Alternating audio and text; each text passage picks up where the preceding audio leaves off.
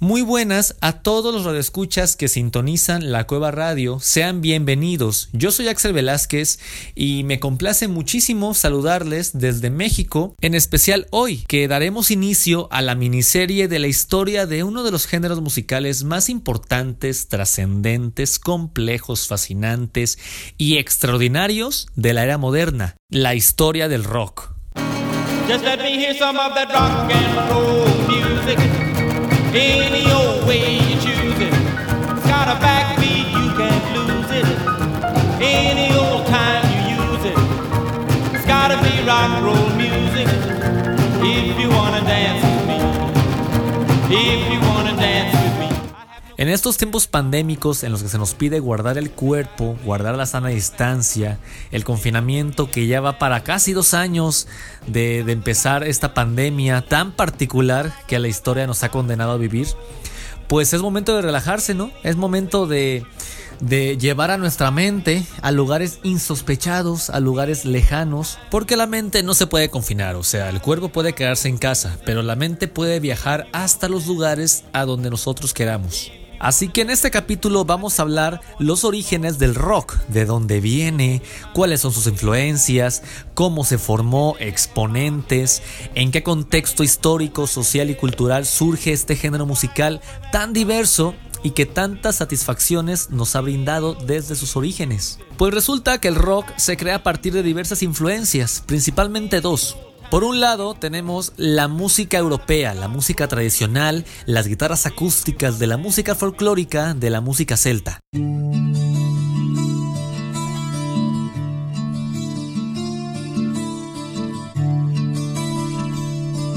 Y por el otro lado, el sello de identidad musical y cultural más grande e importante que está presente en todos los estilos musicales de América, la música africana.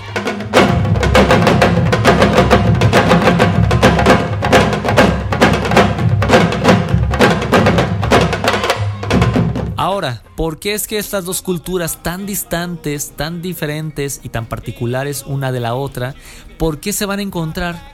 ¿Y por qué van a dar todo este acervo musical en América, entre ellas el rock?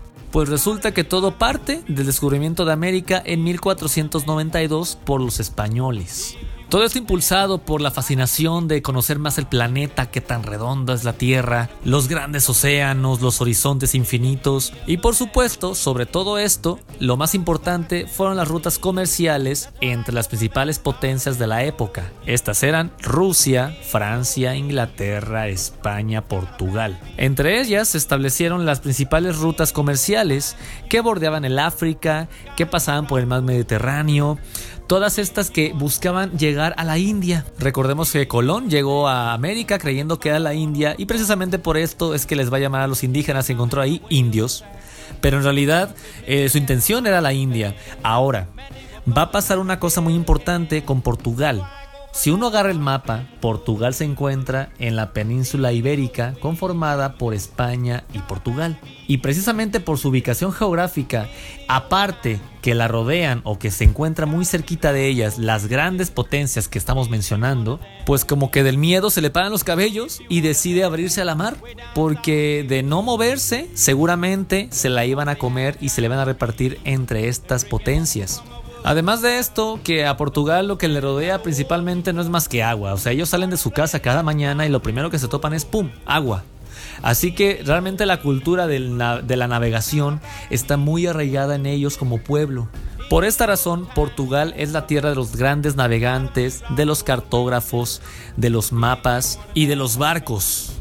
Y con esto comenzamos con nuestro relato propiamente dicho, porque resulta que en un momento dado, Portugal, acostumbrada a viajar en barcos, con esos grandes navegantes que bordeaban el África para llegar a la India, en el año 1500 un barco proveniente de Lisboa con dirección a la India liderado por un navegante llamado Pedro Álvarez Cabral, llegó por accidente a unas tierras desconocidas. Cuando estaba bajando por el borde del África, se desvió hacia el oeste cada vez más, cada vez más lejos del África, y sin darse cuenta llegó a unas tierras que eran muy tropicales, los calores pegaban muy fuerte, unas tierras con bastante más humedad que en el África, unas tierras que hoy por hoy constituye uno de los paisajes más bellos y hermosos de todo el planeta entero. Va a llegar al Brasil. Y de esta manera es que los portugueses tienen su asentamiento en Brasil a partir de entonces. Y cuando más adelante los demás imperios europeos se enteren de lo que están haciendo acá, portugueses y españoles, van a empezar a preguntarse, pues, ¿qué hay allá tú? ¿Qué hay allá que, que tanto eh, eh, portugueses y españoles van a cada rato?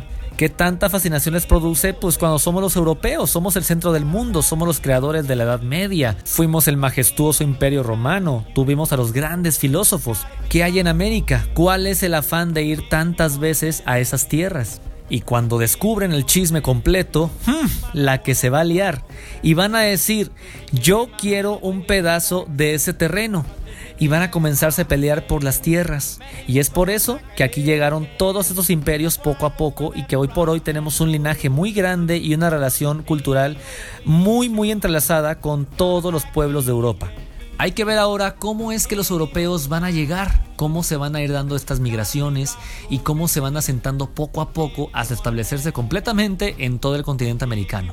Y aquí entramos al episodio más doloroso de nuestro relato, al más triste, al más difícil y a uno de los más demenciales que la humanidad haya protagonizado, la trata de esclavos africanos. Todo empezó cuando en un momento dado la esclavitud que ya estaba presente al interior del África ya estaba presente en algunos sectores de pobres, en algunos sectores de servidumbre. Había ya esta trata de esclavos africanos entre los mismos africanos, es decir, el amo era negro también. En un momento dado, los africanos comercializan esclavos con los europeos para llevarlos a América. ¿Y para qué los llevaban? Se preguntan, pues para trabajar las materias primas que les servirían a los europeos a comercializar sus productos. Por ejemplo, la revolución industrial cuando llegue a Inglaterra, pues es que el algodón va a ser la materia prima más importante del planeta en ese momento. Hoy en día, tú agarras la etiqueta de tu playera favorita y está hecha de qué? De algodón.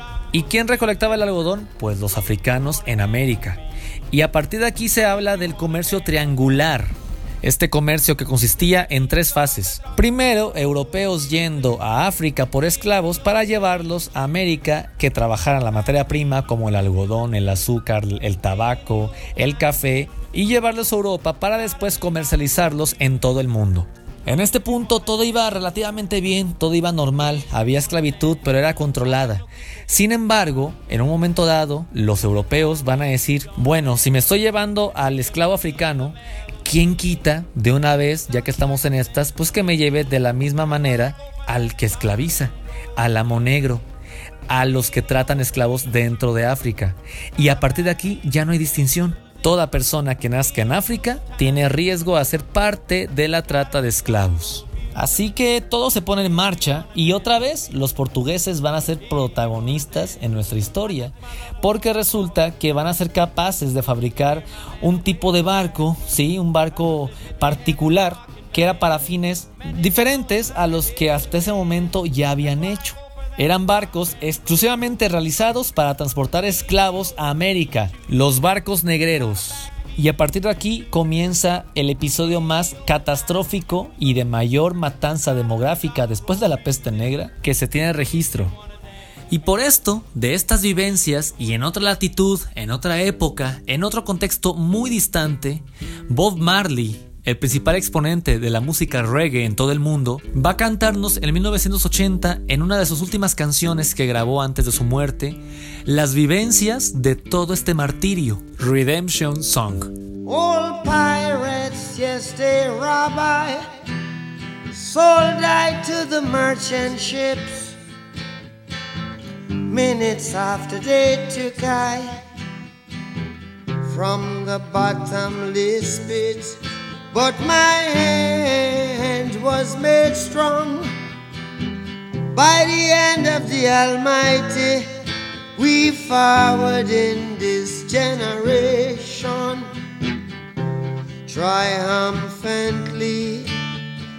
Won't you help to sing these songs of freedom? Cause all I ever have redemption songs. Viejos piratas, sí, ellos me robaron y me vendieron a barcos mercantes.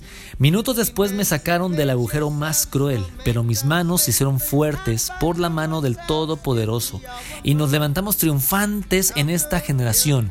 Todo lo que siempre he tenido son canciones de libertad. ¿Nos ayudas a cantar una de esas canciones de libertad?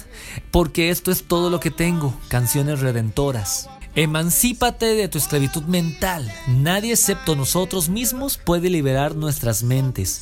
No tengas miedo de la energía atómica porque ninguno de ellos puede detener el tiempo. ¿Cuánto tiempo más matarán a nuestros profetas mientras nos quedamos mirando al otro lado? Alguien dijo una vez que esto solamente es una parte, así que también nosotros debemos escribir en el libro. Nos ayudas a cantar esas canciones de libertad porque es todo lo que tengo, canciones redentoras, canciones redentoras. Así canta Bob Marley y esta es una de las muestras más fieles y más claras de lo que en realidad significa todo este pasaje cruel de la historia en gran parte de los pueblos afroamericanos. Así que van por ellos y los suben a los barcos. Les quitan la ropa, los rapan y los ponen en cadenas. Los mantienen encadenados de brazos, cuellos y pies. Y los van a embarcar a un viaje largo, largo, largo, que en ese momento para viajar de África a América puedan tardar de 3 a 12 meses. Y con las condiciones de salubridad del siglo XVI, imagínense todas las enfermedades que podían haberse ahí propagado entre los esclavos en el mismo barco. Muchos de ellos se enfermaban y se morían y los tiraban al océano encadenados para que se hundieran por el mismo peso de las cadenas. Hay una película que narra magistralmente y muy fuerte estas escenas y estos episodios que se llama Amistad de Steven Spielberg y que narra las injusticias que se vivían aquí en estos trayectos. Más adelante, estos viajes de sumo dolor y martirio que vivieron estas comunidades negras van a reflejarse en las futuras canciones del blues que van a tratar de reivindicar todo este dolor que vivieron en esos trayectos y que esta raza era libre en África. Para ellos, América es la tierra de la esclavitud y de las injusticias. Una vez llegan a América en condiciones de esclavos, son separados, las madres no pueden encontrar a sus hijos, no es posible rastrear los hermanos, razón por la cual entre ellos se llaman brother, hermano, porque literalmente esto puede ser así. Hasta este momento de nuestra historia nos hemos dado cuenta que muchas cosas han pasado por casualidad. Cristóbal Colón creyó llegar a la India, pero llegó a América. Los portugueses, por una desviación más hacia el oeste, llegaron al Brasil. Ahora era turno de los Estados Unidos. ¿Y qué va a pasar? Pues resulta que un barco de estos negreros portugués se dio una vuelta muy cerca de las costas estadounidenses. En ese momento los Estados Unidos, que si bien aún no estaban independientes, todavía estaban con mucho, muchas complicaciones internas, estaban todavía llegando muchos europeos a causa de huir de las guerras evangélicas, de la Inquisición y de todas las guerras y problemas que tanto aquejaban Europa en ese momento, Estados Unidos estaba teniendo una creciente población muy importante en todo su territorio. Poco a poco iban llegando migraciones europeas y cuando ven este barco con esclavos, se les ocurrió comprarlos. Y poco a poco, una vez que la población se da cuenta de lo provechoso que es tener esclavos a su merced, van a empezar a comprar más y más y más y más hasta cubrir completamente el sur de Estados Unidos. Estos esclavos principalmente se asentaron a orillas del río Mississippi. Siempre alrededor de un río pasan cosas importantes. Los mesopotamios alrededor del Tigris y Éufrates, la civilización del río Nilo, y en este caso le tocaba el Mississippi. Aquí van a albergar la gran cantidad de esclavos en Estados Unidos. Y aquí, durante mucho tiempo, se desarrolló un estilo de música y de canto propio de los esclavos africanos que trabajaban en estas zonas, que se van a llamar las work songs o canciones de trabajo. Y esto posteriormente va a evolucionar hasta convertirse eventualmente en el género musical más importante de todo el siglo XX. Señoras y señores, con ustedes llega el blues.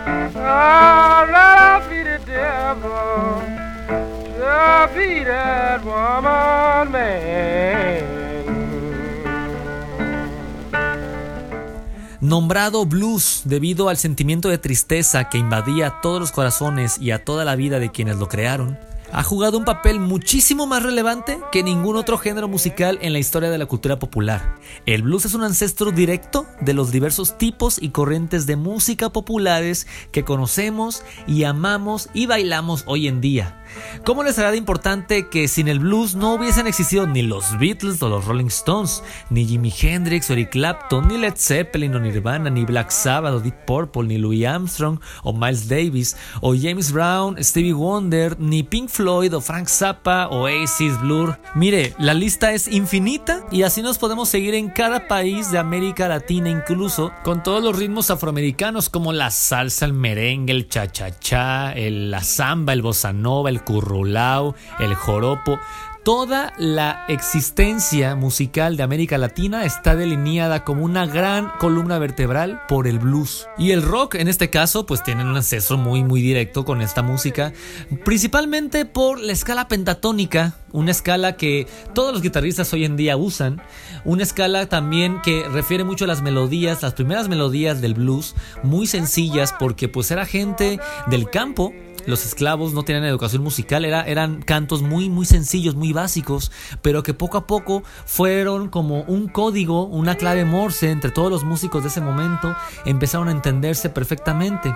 Se estableció después los 12 compases claves de cualquier blues en todo el mundo. Así también la armonía que hasta hoy sigue siendo la más recordada de este género. El primer, cuarto y quinto grado son los acordes básicos para cualquier blues y que después se va a expandir a más acordes para después dar lugar a uno de los géneros más importantes de Estados Unidos y que será el estandarte de la libertad del espíritu humano, el jazz.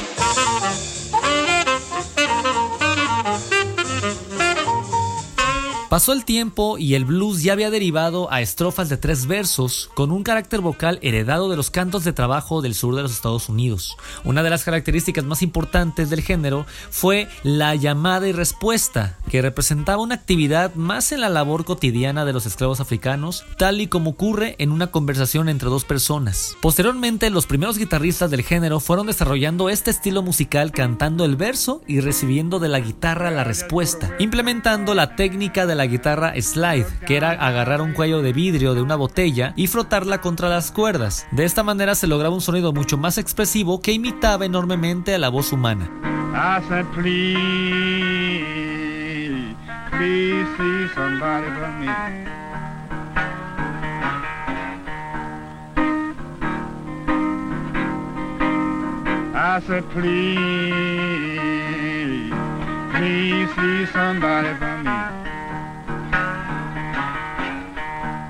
Y así pronto llegaremos a los felices años 20, en los cuales los afroamericanos que sufrían de segregación racial en ese momento ya habían emigrado hacia las grandes ciudades en busca de trabajo, llevando consigo su música.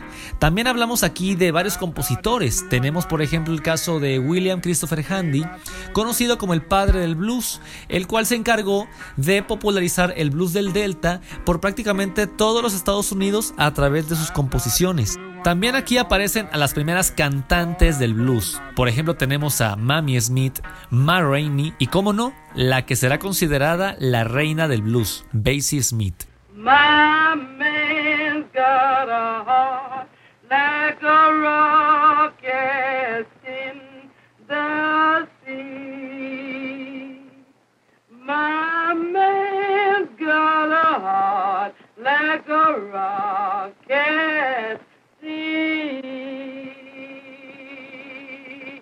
Aparecerán también junto con ellos muchos músicos callejeros, guitarristas y cantantes como Blind Lemon Jefferson, Charlie Payton, Son House y un tal Robert Johnson, los primeros intérpretes del blues del Delta Mississippi, quienes viajaron a través de los estados del sur cantando su aflicción, su libertad, su amor y la sexualidad, algo que caracterizó mucho y que fue de mucha censura en su momento en un país de enorme eh, tradición conservadora. Mención aparte merece Robert Johnson, quien supuestamente hizo un pacto con el diablo para llegar a ser el mejor guitarrista de su tiempo, convirtiéndose en la primera verdadera estrella en interpretar blues.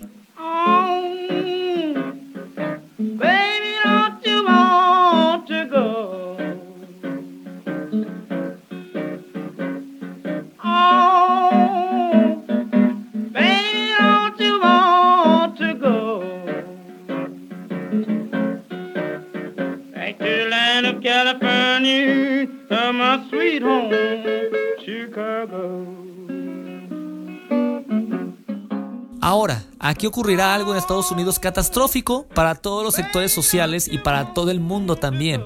El crack del 29, la caída de la bolsa de valores de Nueva York en los Estados Unidos, que los efectos siguen todavía hasta nuestros días. Y en ese momento, imaginemos a un Estados Unidos segregado, con toda la represión hacia los afroamericanos, pues es que ellos ya no podían quedarse en el sur, tenían que buscarse nuevas oportunidades en el norte y se dan las primeras grandes migraciones de afroamericanos hacia el norte, a las grandes ciudades como Chicago. Y será allí donde el blues se va a electrificar y dejará de ser rural para ser eléctrico, para tener todos los sonidos industriales de estas grandes ciudades. Llega el blues de Chicago y con ustedes su máximo exponente, Muddy Waters. Now when I was young boy,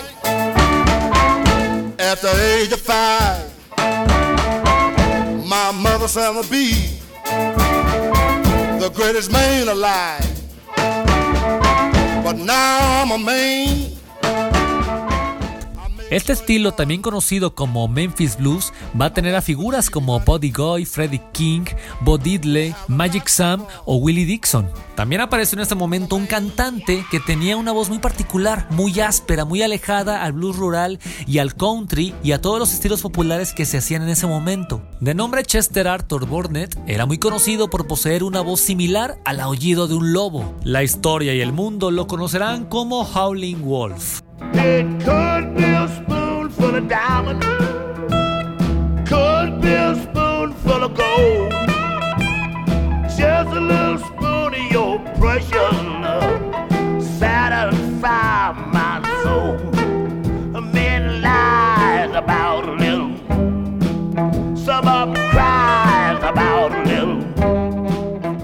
Y así pronto llegaremos a la década de los 40 y los años 50, fecha en la que ya el blues se va a diversificar tanto y se va a mezclar muchísimo con otros estilos. Uno de estos fue el country y junto con el gospel, el jazz y la cultura de los salones de baile, llegará el rhythm and blues, el primer antecedente directo del rock and roll se aproxima Little Richard, Chuck Berry, Jerry Lewis, Buddy Holly, Bill Haley y por supuesto el rey, el fenómeno Elvis Presley, quien establecerá las próximas reglas del juego en el futuro de la música popular. También vienen los tiempos de los Beatles y los Rolling Stones y toda la invasión británica de los grupos provenientes de Inglaterra. Y aquí se los dejo. Mi nombre es Axel Velázquez y nos vemos en la próxima. Muchas gracias.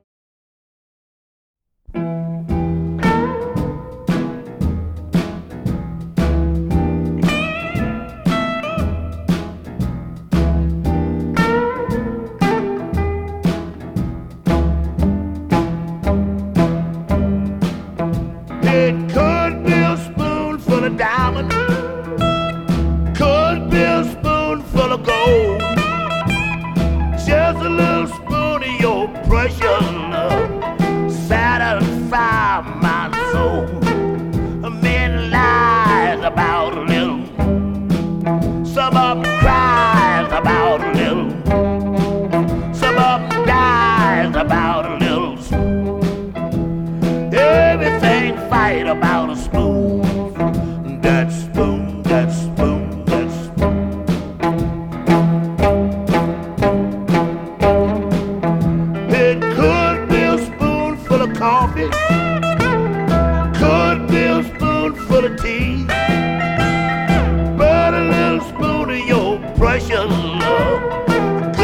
your love